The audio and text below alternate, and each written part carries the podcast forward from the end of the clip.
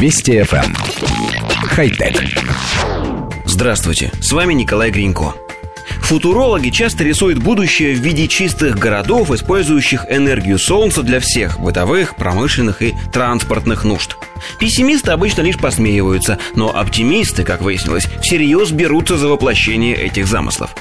В Нидерландах появилась первая в мире велосипедная дорожка из солнечных панелей – в ходе строительных работ был открыт 70-метровый участок дороги, являющийся частью проекта Solar Road по созданию энергопродуцирующих дорог общего пользования.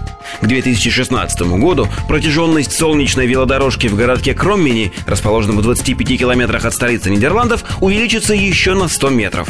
Полученной таким способом энергии хватит, чтобы обеспечить электричеством три жилых дома поблизости. В будущем планируется покрыть подобными панелями большую часть местных дорог. В перспективе дороги будут производить энергию для домов, электромобилей, уличных фонарей и светофоров. Маршруты будут составлены таким образом, чтобы эффективно обслужить местные потребности в электричестве. Велодорожка состоит из бетонных плит со встроенными солнечными модулями с высокопрочным покрытием из стекла. Конструкция выдерживает нагрузку от грузовых автомобилей и не разрушается корнями деревьев. Дорожное покрытие также устойчиво к износу, вызванному дождевой водой, льдом и снегом. На производительность дороги влияют такие факторы, как угол падения солнечных лучей, грязь и пыль. Разработчики говорят, что дорожный модуль производит на 30% меньше электричества, чем аналогичный на крыше здания.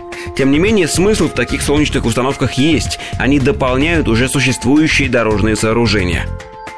Коллектив редакции нашей программы никак не возьмет в толк. Почему все-таки для размещения солнечных панелей выбраны именно дороги?